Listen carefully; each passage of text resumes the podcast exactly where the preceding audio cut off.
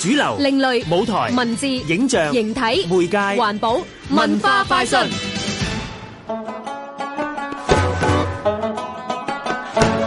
亞述、巴比倫、亞瑟美尼德。呢一啲遠古近東帝國，大家未必有好深認識。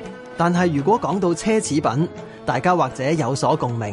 奢侈品呢個概念呢，從古到今都有嘅，即係可能嗰啲地區嘅歷史對於我哋而家嘅人嚟講，可能都好遙遠啊。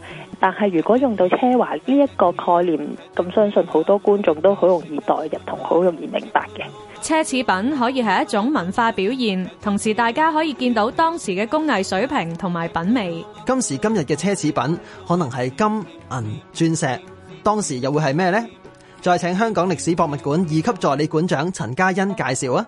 譬如亞述嘅時候，我哋會有青銅器啦；巴比倫時候，我哋會有一啲石器，亦都會有我哋非常熟悉嘅黃金啦。